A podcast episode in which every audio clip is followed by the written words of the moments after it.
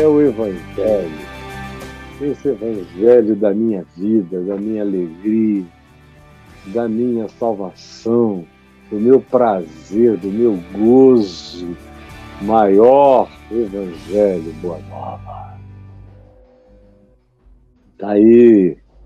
E hoje eu quero ler de novo, de novo, de novo. Tem gente que está aqui comigo há muitos anos, e aí, não, eu já ouvi isso. Não, você ouviu esse texto explicado por mim milhares de vezes. Agora, toda vez que eu falo, eu toco em coisas novas especialmente agora que tem muita gente nova chegando aqui com a gente. É um outro horário, acaba pegando muita gente diferente no, na programação ao vivo. Não é todo mundo que pode, nessa hora, às duas horas da tarde, parar tudo e ficar aqui. Embora haja uma quantidade grande que fique pelo menos a primeira hora e depois vão para as atividades mas eu quero que você convide, convide todos os amigos e amigas, mande o link aqui, compartilhe, chega aqui, vem agora. E hoje você está vendo o texto que eu vou ler outra vez em Efésios, no capítulo 6, do verso 10. Eu só consigo ler aqui por esse cantinho. Do verso 10 ao verso 18 e o tema é como proteger a mente dos ataques visíveis e invisíveis. Eu acho que é importante, você não acha, não? Pensar, entender, se preparar, praticar o que a gente precisa fazer para manter a mente saudável protegida, blindada dos ataques visíveis e invisíveis que nos atingem. Paulo começa aqui em Efésios, no capítulo 2, criando uma arquitetura de ações e de ataques visíveis e invisíveis contra a mente humana. Porque não é contra o corpo, é contra a mente. A guerra é pelo pensamento, é pela saúde mental, é pela saúde emocional. A guerra é pela saúde e preservação da saúde cognitiva a capacidade de perceber com realidade as coisas, sem ilusão, sem devaneio, sem dissociação da realidade, sem paranoia, sem obsessões e fixações que concentram o olhar e nos fazem perder a perspectiva do todo. São essas coisas que nos acontecem de maneiras diversas, de maneiras concretas, subliminares, através de propagandas, induções, de sugestões, de ações de maneira subliminares que vão plantando latejamentos, pulsões na gente, sem que a gente nem sinta, alteram o nosso olhar, vão mudando o nosso ponto de vista. É uma amizade aqui que depois de um tempo nos alterou, é outra amizade ali que depois de um tempo nos fez ver às vezes de maneira distorcida, a partir de uma outra perspectiva. São filosofias que a gente vai absorvendo, achando que é só um conhecimento novo, sem perceber como aquilo vai ganhando base, fundamento, estratificação, raiz dentro da gente, ou ideologias que a gente acha que são só bobagens da nossa torcida organizada política, mas que altera tudo, altera as emoções, altera as relações, alteram os afetos, alteram as amizades, aproximam de uns e afastam de outros, que mudam, portanto, as nossas vidas, os nossos trajetos, a nossa caminhada, a nossa percepção das coisas.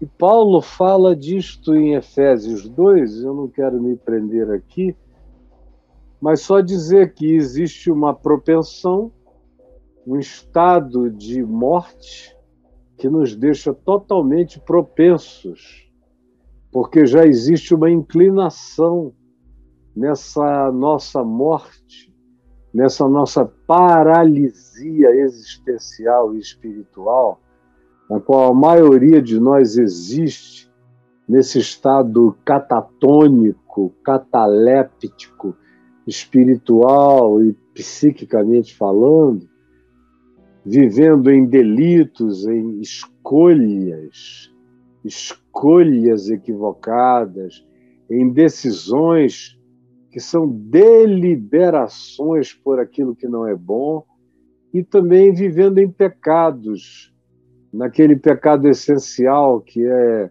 são as pequenas tortuosidades de caráter, de mente, de pensamento, de emoção, latentes em todos os seres humanos e que se agravam. Que se agravam na medida em que a gente começa a andar andar em determinados caminhos que eu, por exemplo, conheço bem, porque neles eu já andei deliberadamente outrora.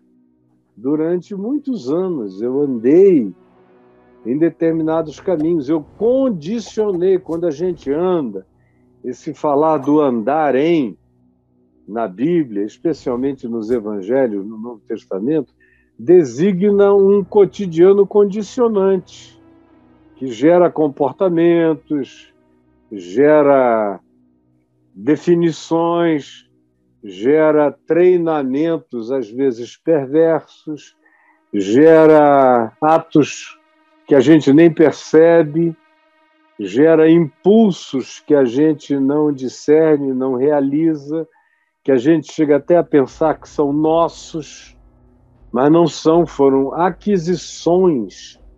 Enquanto a gente andava, vivia, na cultura familiar, cultura de amizades construídas sem bom senso, absorções diversas, sem falar ah, nos nossos dias na enxurrada de propaganda, de tudo que é lado. E são propagandas que não são como as de antigamente, paradas. Hoje elas nos ouvem. Eu estou aqui com um celular desse lado de cá e um celular deste lado de cá. Ah, todos dois me ouvem. Você pode observar, você está conversando com um amigo. Você começa a mencionar uma única palavra ou uma mesma palavra várias vezes. Daqui a pouco você abre o celular o Google, aí você vê uma matéria justamente sobre o que você estava falando antes.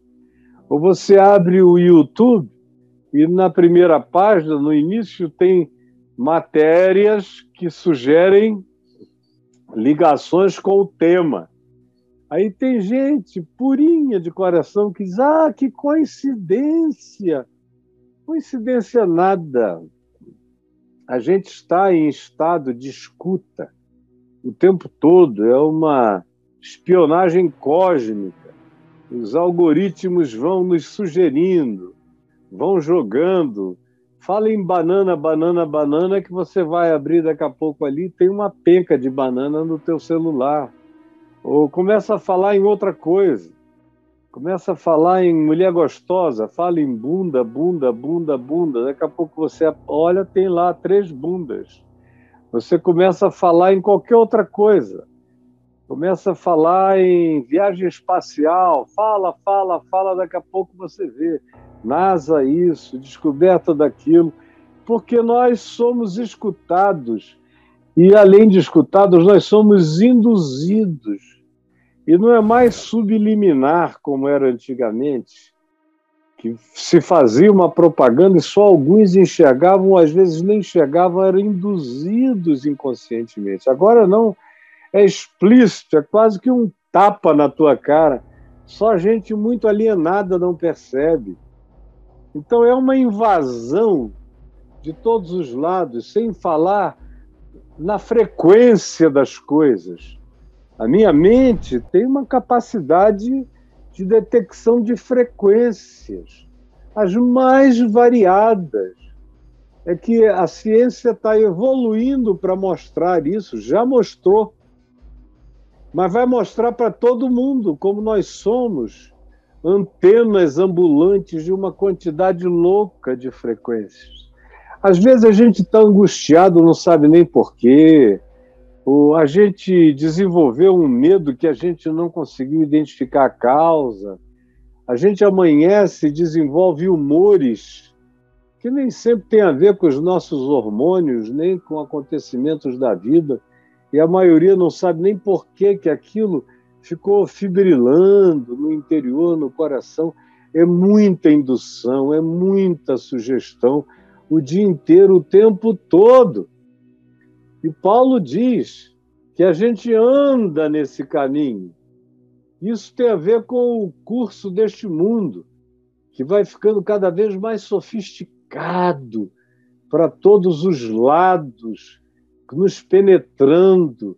Nós somos esponjas absorventes de uma quantidade enorme de influências invisíveis que nos alteram, que nos mexem que nos induzem, que nos provocam, e a gente nem sente, nem sabe, a gente só reage.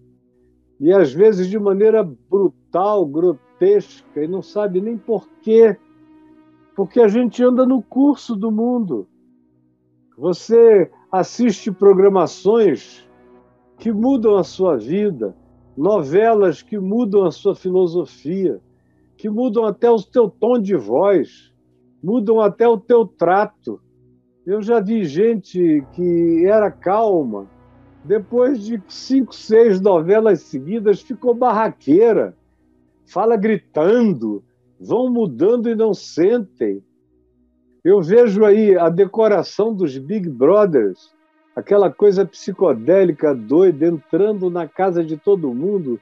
Um monte de gente achando que é legal ter aquela coisa que deixa a mente quase que doida rodando e é uma mistura maluca de tudo que você às vezes tem dificuldade quando vê um moço ou uma moça deitados naqueles quartos do Big Brother de saber onde é o corpo, onde é a colcha, onde é a cama, o que é o a almofada, porque tudo pode ser qualquer coisa. A gente nem enxerga direito um cara da minha idade que estava acostumado com tores, tons básicos para lá e para cá, tudo claro, agora é um caleidoscópio. Você tem que se concentrar para entender o que está acontecendo. E eu fico imaginando na cabeça dos mais jovens, assim, que não conseguem ficar dois minutos parados olhando para você. Eles te dão dois minutos três de atenção, estourando. Daqui a pouco, quando você dá a primeira olhada para baixo, você olha, já está todo mundo ali no celular, passando o dedo, correndo, vendo, rindo sozinho. Você não sabe nem o que é, é uma vida paralela, mas na cabeça do cara é um outro mundo que está sendo construído de dia e de noite, 24 horas por dia e uma multidão de informações que vão batendo e vão passando, vão batendo e vão passando, vão alterando a gente, vão esculpindo a gente, e a gente nem nota, a gente nem sente, vão maquiando a gente e a gente não discerne, não percebe. É o curso do mundo. A gente acorda, tem uma guerra. nojenta, diabólica, apocalíptica, covarde, demoníaca acontecendo, agressões de maneira satânica sendo feitas contra os fracos, os que não podem se defender, e a gente vai vendo aquilo e o coração vai ficando com raiva, revoltado. Depois de um tempo, você não sabe nem por que, que você está com tanta raiva de tanta coisa. Tenta procurar razão e não sabe. Vai desenvolvendo hostilidades que você não consegue nem concluir por que razões elas tenham nos atingido e nos alcançado é o tal do curso deste mundo com milhões de induções simultâneas a cada momento. E ainda tem o mundo de outra camada dimensional que a filosofia não alcança, nem a psicologia não alcançam. Essa outra dimensão chamada aqui de o príncipe da potestade do ar, esses governos invisíveis que estão aqui, espíritos, intenções, concreções de pensamento, penetrações de sentimentos, presenças que nos atravessam e nos deixam resíduos. São pensamentos diferentes, alienígenas, chegam na cabeça da gente, a gente não sabe nem de onde aquilo possa ter vindo. E às vezes são verdadeiras barbaridades que tomam conta da gente. E a ciência psicológica, neurológica, a filosofia, a própria sociologia não tem ferramentas para lidar com essa outra camada dimensional. Você está nu com a mão no bolso quando se trata do príncipe da potestade do ar, chamado aqui de o espírito que agora, agora, hoje, todo dia, atua é a palavra, atua. Ele atua, ele incide ele age, ele tem o seu protagonismo, a sua atuação, a sua performance nos filhos da desobediência, que são as pessoas que não buscaram até hoje alinhar a mente e o coração com o mandamento do amor, da verdade, da justiça, da fidelidade, da paz, da longanimidade, do perdão, pessoas que não estão atentas a essa dimensão e que vão achando que tudo que a gente sente, faz, decide, não tem consequências maiores, que é tudo instantâneo e que se ninguém ficar sabendo, não faz mal a gente. Tolinhos que nós somos príncipe da potestade do ar que atua nos filhos da recalcitrância, que andam segundo os seus próprios pensamentos, as suas próprias decisões, segundo a tendência que é uma inclinação em delitos e pecados, conforme Paulo define aqui, que tem a ver com a produção de um estado mental reprovável, um estado mental adoecido e adoecível. Em cada um de nós, nós estamos no meio da possibilidade crescente, todos nós, de adoecermos mentalmente. Nós estamos no mundo todo ele age para corromper a nossa mente, para tirar o estado mais original da nossa possível individuação mental, emocional, espiritual e faz de nós um Frankenstein de pensamentos, de ideologias, coisas que não batem uma com a outra, que estão em choque. Por isso a gente existe frequentemente num estado de angústia contraditória, sem saber nem o que é que se choca em nós, quais as guerras que existem em nós e a gente nem detecta e que nos afligem, nos perturbam, nos dividem, nos dualizam, nos dissociam, nos esquizofrenizam, nos deixam paranoicos, nos fixam em obsessões estranhas, nos deixam com medos inexplicáveis, nos deprimem, nos põem em pânico e tudo que você quiser nomear que decorre desse príncipe da potestade do ar do espírito que atua atua. É a palavra que os médios usam, usam, atua. Uma pessoa que está atuada por um espírito, está sendo performada por uma força invisível. Aí ele diz: dentre os quais todos nós, todos nós, eu, você, todo mundo, não é alguns, não são alguns, todos nós andamos outrora. Não há ninguém que não tenha andado nisso. E não há ninguém que não estando consciente disso e aprendendo a se defender disso, não ande nisso agora, hoje. Eu estou falando com você. Preste atenção. Preste atenção, é com você que eu estou falando. Todos nós. E quem não saiu do Estado por um outro caminho, continua nele, fazendo a vontade da carne. Vontade da carne é vontade da pulsão, vontade da compulsão, vontade dos hormônios, vontade dos promptings que nascem da gente, vontade das subtezas inexplicáveis.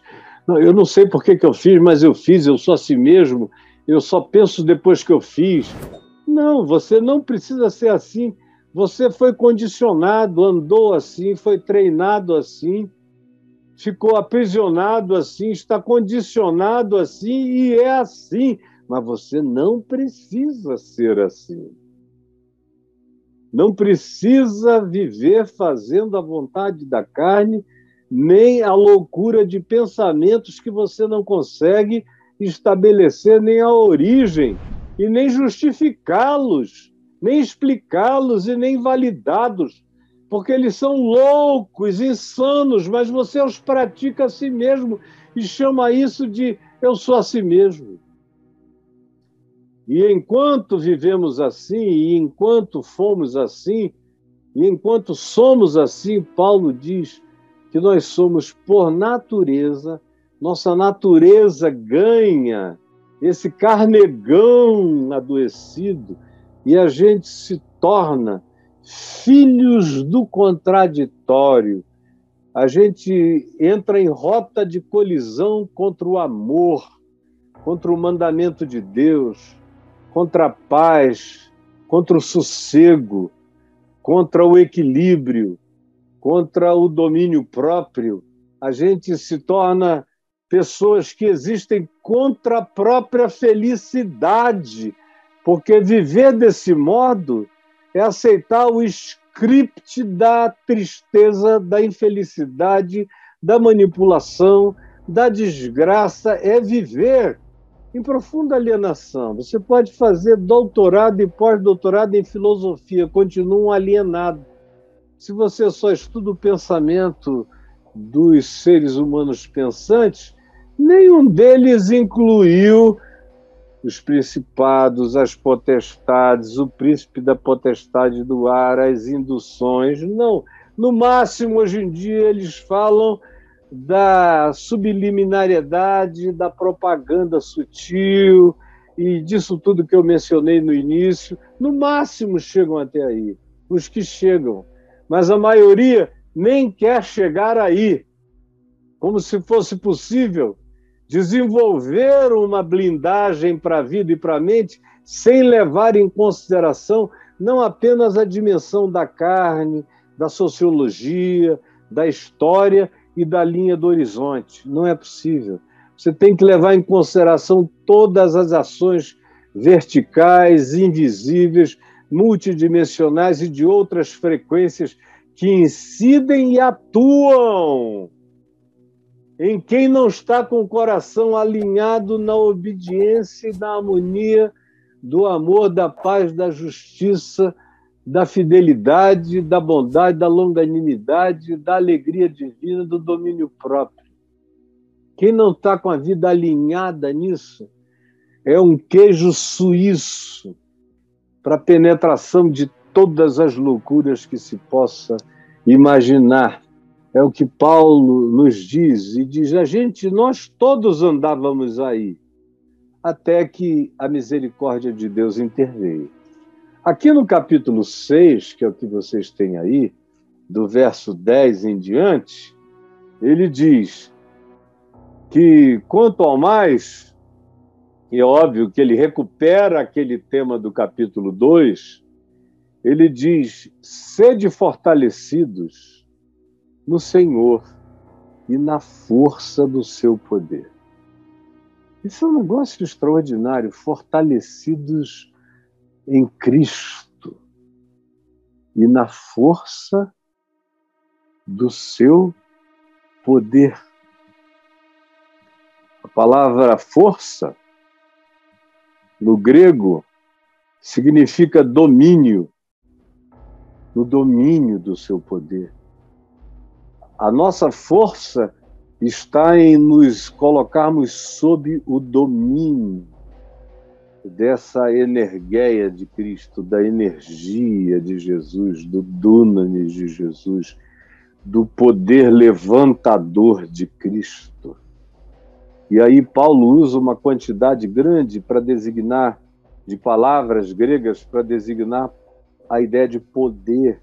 E vai desde o poder de levantamento de peso, o poder de arremessamento de peso, o poder para segurar a força do opositor, o poder do dunamis que gera aquela dinamite energética que coloca a gente em ação na vida.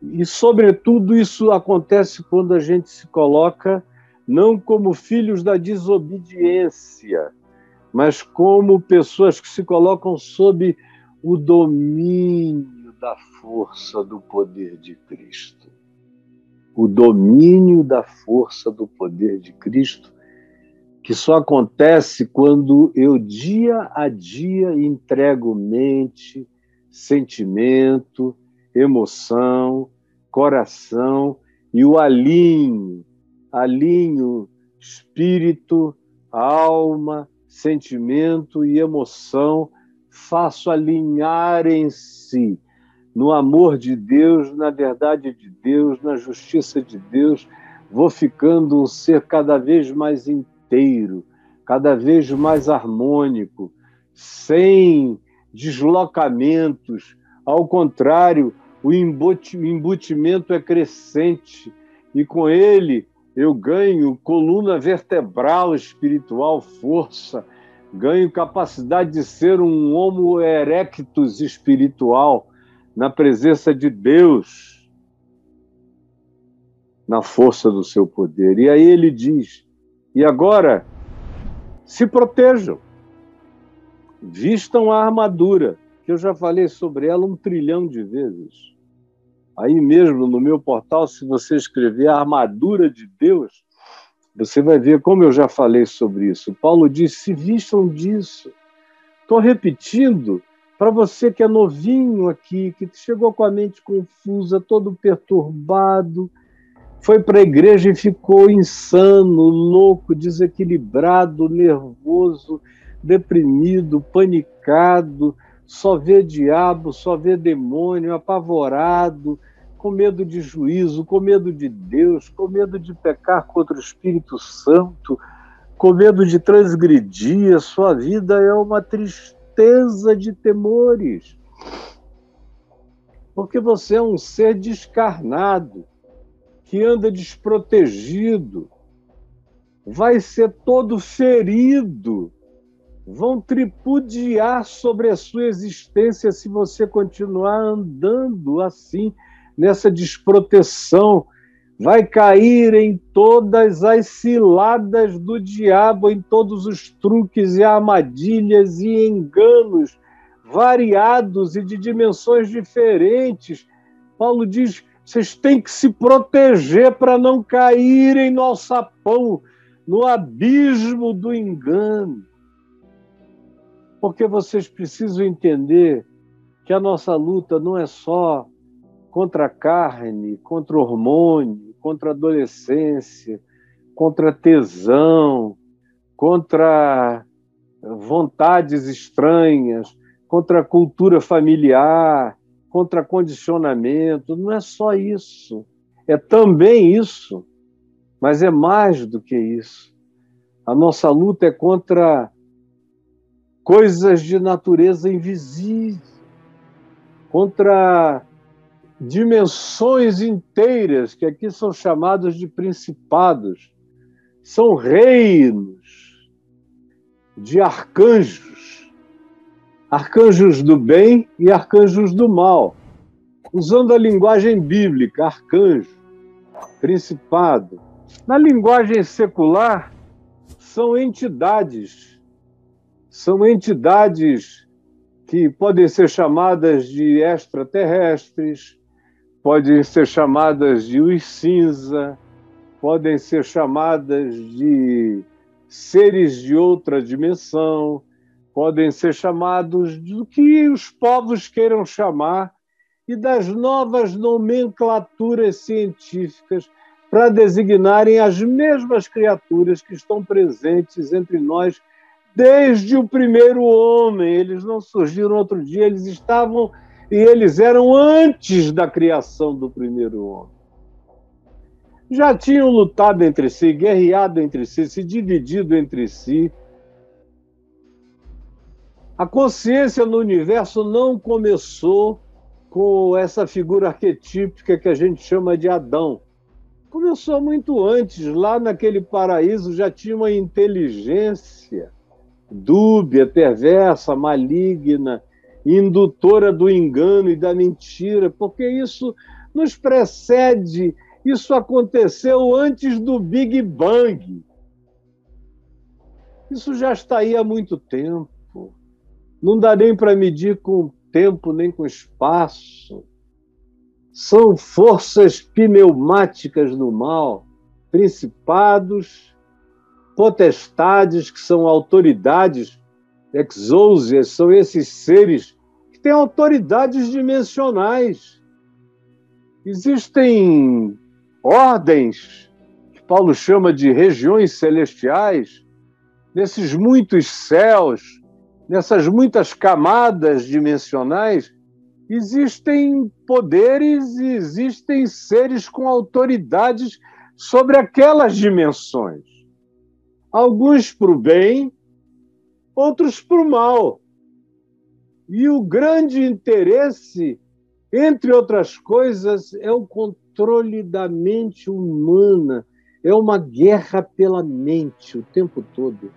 Dominar a dimensão do pensamento humano, do homem feito à imagem e semelhança de Deus, colocá-lo a serviço das potestades do mal das forças mediúnicas, penetrantes, atuadoras do mal, que habitam regiões e dimensões celestiais, visando encontrar frestas, penetrações, sentimentos ruins, portas abertas, ódios, emoções negativas, vingança, todas essas coisas que são verdadeiras invocações para esses poderes agirem em nós.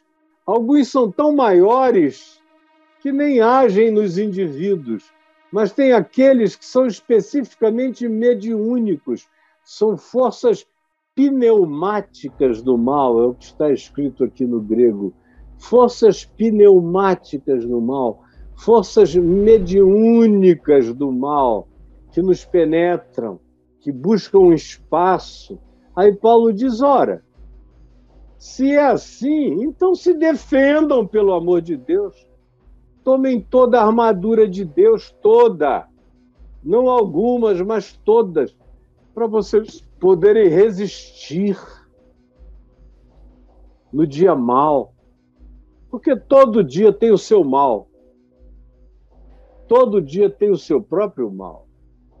Mas existem dias que carregam uma concentração, uma convergência de ações, de vetores, de fatores, de confluências malignas, todas elas atraídas pelo vórtice da nossa existência.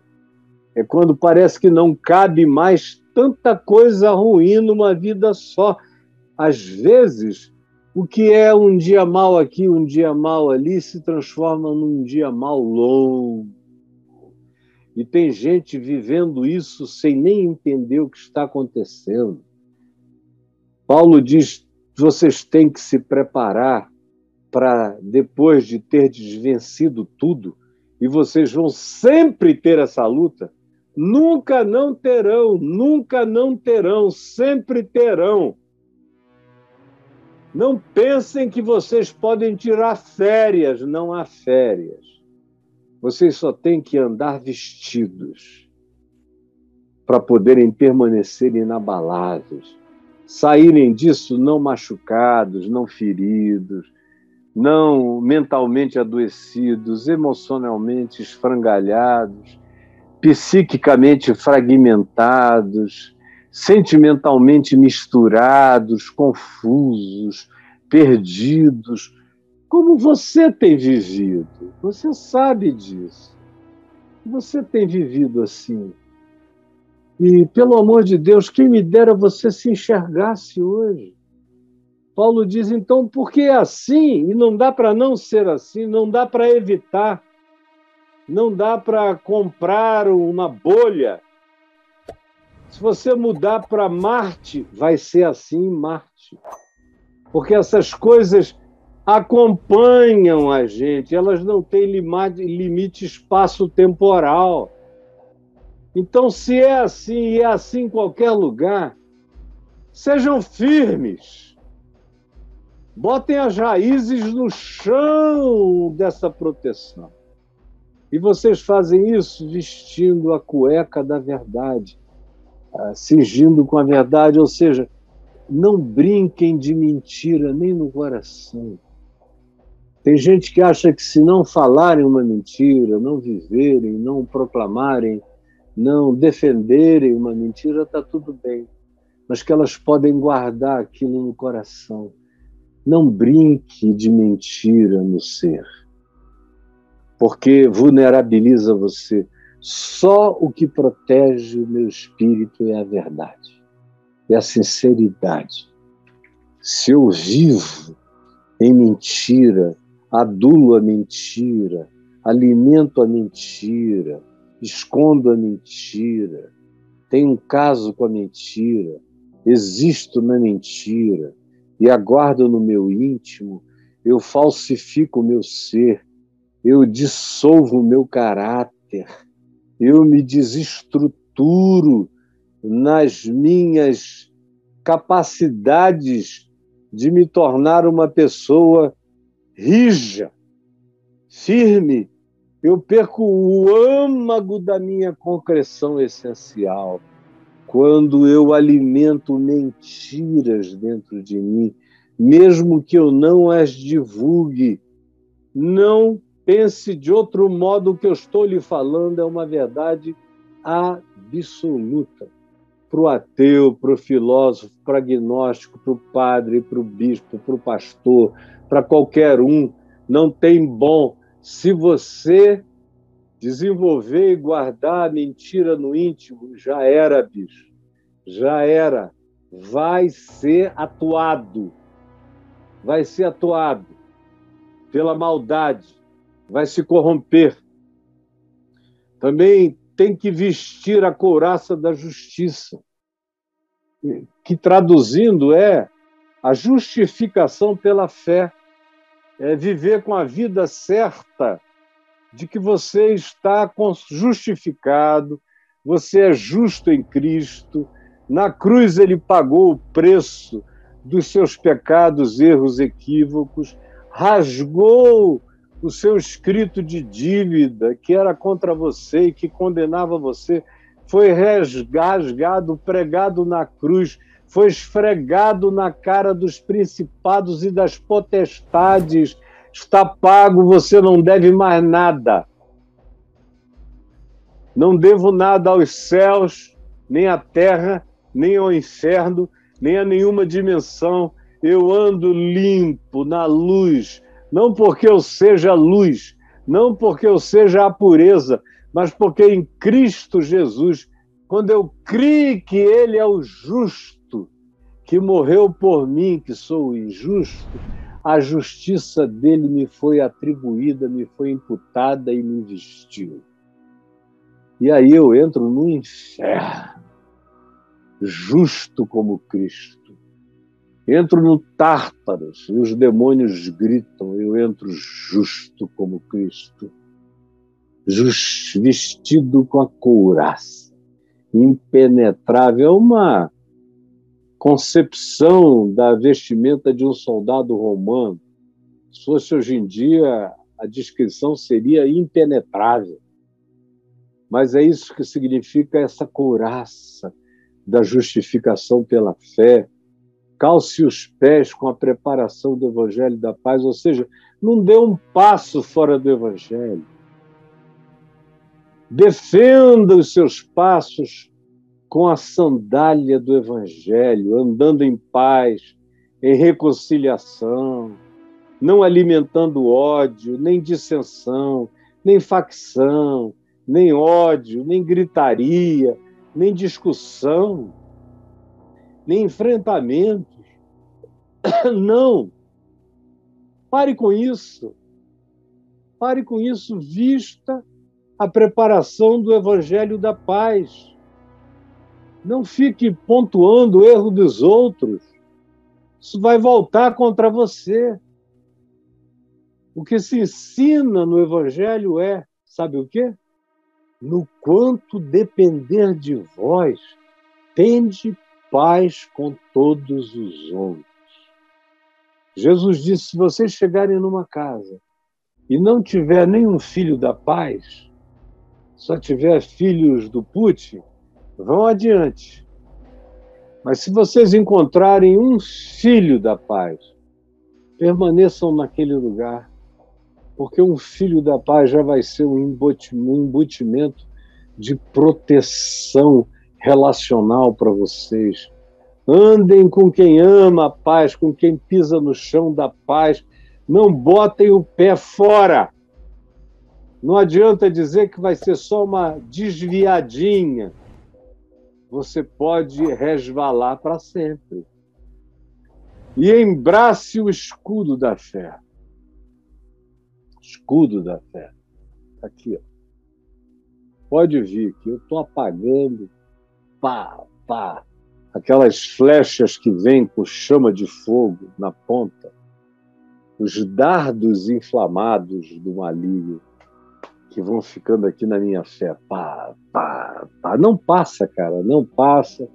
Você pode mandar o diabo inventar a pior lorota dele, contra mim, ou a pior ameaça, bicho, não vai passar. Está aqui, ó, escudo da fé. Tem gente aí dizendo, Caio é um presunçoso. Não, eu sou um cara que em humildade creu que não tem força no mundo que possa vencer a do mais valente que me habita. E não tem poder que possa traspassar o escudo dessa fé que na cruz diz: Você está limpo e justificado, e na ressurreição me afirma: Você já está sentado comigo nos lugares absolutos. Não tenha medo de nada nem de ninguém. Esse é o meu escudo de fé. Não tem medo de morte, nem de vida, nem de escuro, nem de anjo, nem de demônio, nem de ET, nem de político, nem de ameaça de morte, nem de nada quando você chega aí nesse estado, meu Deus, que tranquilidade, que paz, que saúde mental vai tom tomando conta da gente de todos os modos. E aí ele prossegue e diz: embrace o escudo da fé, que você vai com ele apagar, apagar tudo que é seta maligna. E aí tome também o capacete, o capacete da salvação. Bota isso tudo aqui. Deixa a tua mente cheia apenas do Evangelho. Não alimente pensamentos recorrentes do mal. Não alimente nada de medo em você. Não dê espaço para dúvidas. Creia que aquele que fez a promessa é poderoso para cumpri-la. Não tenha medo, não duvide, não vacile Aí você diz, mas quem é que tem esse poder todo? Ninguém, cara, eu não tenho. Mas uma coisa eu sei. Eu não ando com medo de nada e a minha cabeça está protegida. Podem inventar o que vocês queiram. Se alguém chegar e disser, olha, descobriram um ser extraordinário num exoplaneta que ninguém sabia o que era, ele é fantástico, vai mudar alguma coisa em mim? Absolutamente nada. E como Paulo disse, se ele aparecer diante de mim, pode ser qualquer outra criatura, eu vou tratar como se fosse um coelhinho.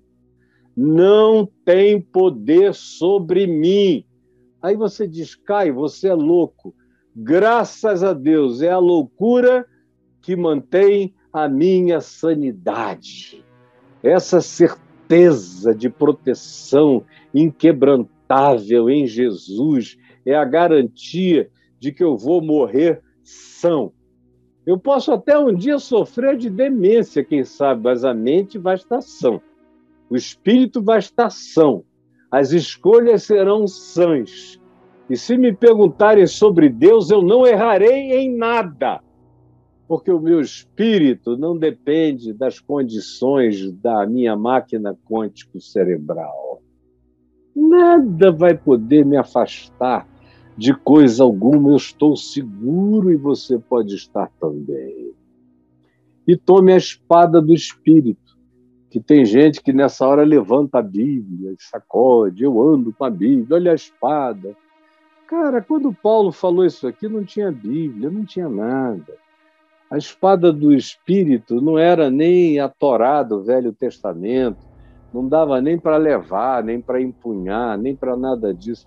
Ele estava falando do Evangelho, dos princípios ensinados por Jesus, da prática da palavra, que ele, Paulo, disse: vocês ouviram de mim, viram em mim, aprenderam em mim e veem exemplificada em mim e ouvem o que eu passo para os outros é isso que vocês têm que praticar.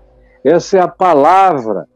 Ela é feita de cartas vivas, de testemunhos vivos, de pessoas que vivem com sinceridade e coerência a verdade aprendida do Evangelho de Jesus.